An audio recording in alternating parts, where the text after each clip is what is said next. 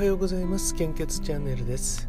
令和3年6月15日時刻は現在7時58分です。本日の全国の献血状況とコロナウイルス感染症の状況をお知らせいたします、えー、その前に一つお知らせです。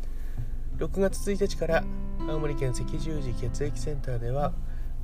公式 Twitter、Facebook フォローリツイートキャンペーンを実施しております。公式アカウントをフォローしていただいて固定ツイートリツイートもしくはシェアしていただいてその画面を青森県内の献血会場の受付スタッフに見せていただけると東京バナナ味のキットカットを進呈しています、えー、今月末までやっております。どうぞよろしくお願いいたします。目標は1000リツイートです、えー、私は間違ってしまってフォロワー1000人増みたいなのであと何人みたいなツイートしてるんですけどもちょっと、うん、今120人とかでしたかね。でもそれでもあのいやすごいなと思うんですけどもどうぞよろしくお願いいたします。それではまず献血状況です。北海道地方は A 型 O 型 AB 型非常に困っています。B 型は困っていますと表示されています。東北地方は AB 型が困っています。A 型 O 型 B 型は心配です。関東甲信越地方は A 型 O 型 AB 型困っています。B 型は心配です。東海北陸地方は A 型が非常に困っています。O 型と AB 型は困っています。B 型は安心です。近畿地方は A 型 A 型が心配です。O 型 B 型 AB 型は安心ですと表示されています。中四国地方は A 型 O 型が、えー、心配です。B 型 AB 型は安心ですという表示になっております。九州地方は A 型 O 型 AB 型心配です。B 型は安心です、本日も近くの献血会場でどうぞご協力をお願いいたします。密集を避けるためにも予約をいただけると大変助かります。ラブラット会員になっていただけるとスマホなどから簡単に、えー、予約の、えー、登録できますのでそちらの方もどうぞよろしくお願いいたします。引き続きコロナウイルス感染症の、えー、国内の状況です。データの更新は6月14日23時55分です。新規感染者数は935名。1週間前と比べてマイナス342名。死亡者数は1万4136名。前日比プラス60名です。1000人を切りましたね。ね、まあ、1000人をえー、切る見込みですと ひどい言ってばっかりですってやけど1日で、ね、来ちゃいましたね。えーと、火曜日は通常の、あの数が多かったので、えー、おそらくこうちょっとずつ減っていくのかなと思いますね。えまあ、数ではないですしちょっとしたことで何があるかわからないので、えー、引き続き基本的な感染症対策に留意をお願いいたします。マスクの着用距離の確保あとこまめなこまめな消毒等よろしくお願いいたします。今朝テレビで見てたんですけども集団接種のことについて、えーと、年齢の引き下げのですかね都市圏の方では下みたいですね。もう18歳から64歳っていうふうに出ていたのであの予想以上に早いなという感じですね。あの始まってしまうとこんなに早いんでしょうかね。あの接種するスタッフとか花粉確保ができているんでしょうね。ねまあ、ちょっと本当かどうか分かんないんですけどもネット上ではですね、あのー、応募してもあの断られたっていうあのお医者さんとかもいたのでもしかしたらかなり充足してるのかなと、まあ、確かにあの予約の空きはいっぱいあるっていう報道でしたもんね。今朝の NHK では。どうなのでしょうね。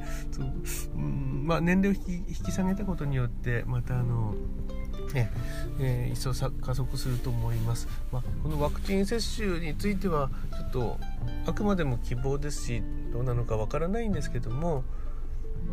うんまあ、結果的にはあのこのコロナウイルス感染症の、えー、落ち着いていただけると落ち着いてくれると非常に助かりますよね。またあのこの息苦しい毎日が終わってですね元のような、えー、毎日が来るといいなと思います、まあ、マスクとかも本当に息苦しいですよね。あの小さいお子さんとかやっぱりさせたくないですよね、えーまあ、早くその日が来てほしいと思います。ただあのまるっきり元には戻らないと思うんですね、えー、コロナによって、あのー、今まで何やってたんだろうっていうようなことも見えてきたかと思います今までの参集してやっていた会議とか研修とか何だったんだろうということもあると思います。まあ、逆にあのコミュニケーションを取るためにやっぱり懇親会とかっていうのも、えー、ないのもまた、えー、あの画面上でこう顔を見ただけでしかもマスクを今はしてるので、あの今年入った新入社員とかってあの顔わかんないんじゃないでしょうかねもしかしたらみんなマスクしてるんで外す引きが来た時あこういう顔してたのかなっていうようなことが来るかもしれないですよね。えーまあ、とにかくそのような日が早く来てもらえるといいなと思います。でいいところはですねこの環境の中でいいこともたくさんあのこうオンラインの加速もしていいこともあったと思うんですよね。こうえー、まあですから、まあ、そういうところはまるっきり元に戻さないでこういいとこは残してというのがいいかと思います。はいえー、ということでどうぞよろしくお願いいたします。今日は何の話をしようと思ってたかいくつかちょっと頭にあったんですけど忘れてしまいましたね2つくらい持ってたんですけどねうーんとですねそうしますと確かサブロック協定の話もしようかなと思っていたしあとうんとまあ苦情でもないですしあの、うん、クレームでもないんですけどもあの過去にですね、えー、1年くらいかかってこう解決した案件がありまして、えー、1年かかりましたね毎週のようにこう足を運んで、え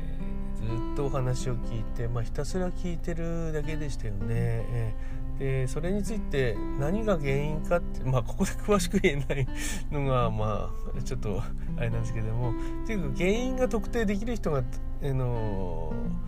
誰もいなかったっていうことなんですね。えそのうん、ですからまずうんずっと話をお聞きしてえー、まあ毎月毎月、まあ、毎週通ってた時もありますしとにかく1年間通い続けてお話をしてで、まあ、こちらから特にだからあの全部あのお話を聞いてできることは全部させていただいて最終的にはですねえっ、ー、とあもういいですっていうことだったんですね。あの結局あのー、もう原因も分からずっていうことなんですね。でただまああのやりすぎるくらいやったっていうのが自分の中ではあってで全てあのできることはあの全部して、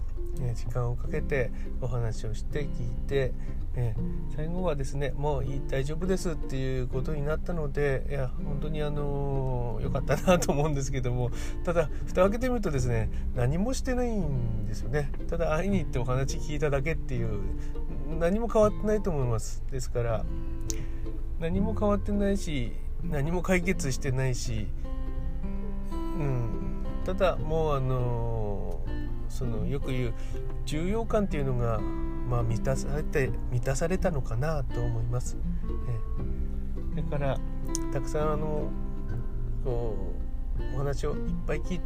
くっていうのはやっぱり大事なのかなと思います。そう考えるとですね普段の中でちょっと忘れてることもあるんですよね。ねあこの人話長いからちょっとっていう感じになってしまうことも